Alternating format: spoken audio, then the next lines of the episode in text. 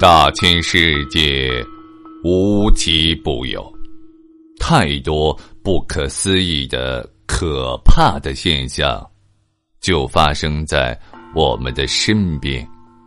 他们所散发出的神秘魅力，像磁石一般吸引着人们好奇的目光，并激发起人们探求其真相的强烈兴趣。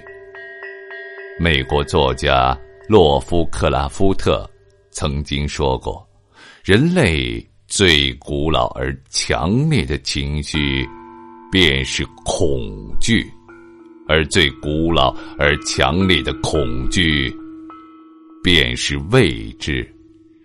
在未知的世界里，到处充满了可怕的现象。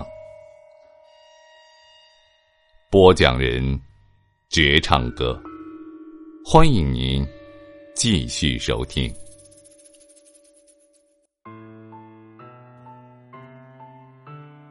一直很羡慕保加利亚人的那种自然而悠闲的生活态度，他们那种日出而作、日落而归的生活方式和远离喧嚣、享受大自然怀抱的平和心境，深深的吸引着人们。然而，保加利亚带给人们的不只是这些，还有那些独特的文化习俗。保加利亚有一个奇怪的理由，会使新婚的妻子被休掉。这个理由说出来让人难以置信。如果婆婆发现新媳妇不会自己酿制酸奶，就会把她退回娘家。所以，待嫁的姑娘们如果不想冒被休掉的危险，就必须在未出嫁之前认真的学习酿制酸奶的技术。可是，为什么要这么做呢？结婚和酿酸奶有什么关系吗？这就不得不从保加利亚的传统生活习惯说起了。原来，保加利亚人喝酸奶的习俗呢，已经流传了几个世纪。据说，在古时候，保加利亚人的主要生活方式就是放牧。由于平时居无定所。所以，人们把一些羊肉、羊奶装进食袋，随身携带，这样食用的时候比较方便，直接就可以食用。可是，如果羊奶放在食袋的时间长了呢？人们就会发现它经常会变质，发出酸酸的气味，还黏糊糊的，这怎么喝呀？可是，口渴的时候没有水喝，还是会有人尝试着喝了。慢慢的，人们发现喝下这种酸了的奶之后呢，感觉很好，没有任何不良影响。细细品味起来，还觉得，嗯，味道不错。经过一代又一代人的传承，如今的保加利亚人每日三餐都离不开酸奶。人们对酸奶的酿制和加工也更加专业。为了酸奶的味道更加鲜美，他们会在酸奶中加入各种当季的水果，还加入核桃、蜂蜜、芝麻等，口味变化多样。吃到嘴里之后呢，回味无穷。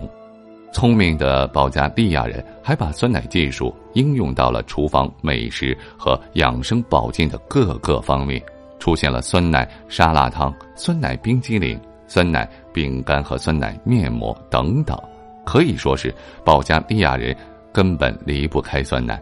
另外，科学家也通过实验证明了，酸奶是保加利亚人长寿的灵丹妙药，因为喝酸奶的缘故呢。保加利亚人相对来说寿命都比较长，就是因为酸奶和保加利亚的这一渊源，很多保加利亚人都喜欢自己在家里酿制酸奶。这种酿制酸奶的工作就落到了家中的女人们身上。想象一下，公婆喝了儿媳妇制的新鲜的酸奶是多么幸福的事啊！所以每个新媳妇必须要学会酿制酸奶。为的就是侍奉公婆、照顾家人。另外，保加利亚每年都会举行家庭酸奶制作比赛。如果做的酸奶不够好，那不是很丢家族的脸面吗？如果那个新媳妇不会酿制酸奶，婆婆就会把她休掉，遣送回娘家，让她乖乖的回去学酿制酸奶。对于那些会做酸奶的儿媳妇来说，她们刚进家门的时候就要做一次酸奶。由婆婆来为她打分，多么严格的要求啊！看来保加利亚人的酸奶情节还真是深厚，怪不得这里被称为酸奶的故乡。在保加利亚的旧扎戈拉地区有一个莫吉拉村，每年的东正教复活节这一届开始的首个周六，这个莫吉拉村都会格外的热闹，有成千上百的姑娘们在这里聚会，她们穿着精心准备的漂亮衣服。画着完美的妆容，满面春风，这是要参加选美比赛吗？当然不是了，而是保加利亚的新娘集市在出售新娘了。请您不要误会，这不是在贩卖人口，这只是保加利亚的风俗。每年的新娘集市都只不过是一个媒介，为了有情人提供机会相遇而已，可以把它当成保加利亚的鹊桥会。每年都会有大量的未婚女子来这里寻找伴侣。由于保加利亚的家教比较严格，平时青年男女们没有太多的机会接触。像一些娱乐场所，父母是严格限制他们去的，尤其是女孩子。所以，只有每年的这一天才是女孩、男孩们真正的自由日，他们可以光明正大的去和心仪的对象交流，父母也会表示支持。一群男男女女，大家可以一起谈笑，也可以一起跳舞。每个人都怀着找到心上人的心愿来到这里。这时候，很多女孩会在心中为自己定一个目标：要找什么样的伴侣呢？一些漂亮的姑娘会为自己标出很高的嫁妆费，男人们也可以自由选择，实在是非常热闹。为了迎接每年的这一天。无论是家长还是待嫁的少女，可都是下足了功夫。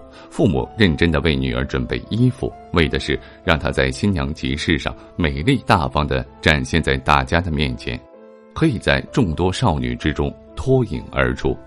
女孩们更是焦急和紧张，时时检查自己的衣服是否得体，自己的举止是否优雅，不知道自己的真命天子会不会出现呢？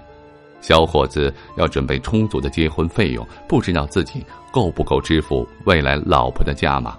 毕竟有一些漂亮的姑娘身价还真是不低呢，所以在平时就一定要努力工作，为了找到一个可爱漂亮的新娘，多赚一些钱。虽然这是一个未婚男女的相亲集市，可是，一些已婚的小夫妻也会来到这里凑热闹，一来是感受热闹喜庆的场面。二是来寻找一下曾经的回忆，他们的到来也会为新娘集市添增热闹的意笔。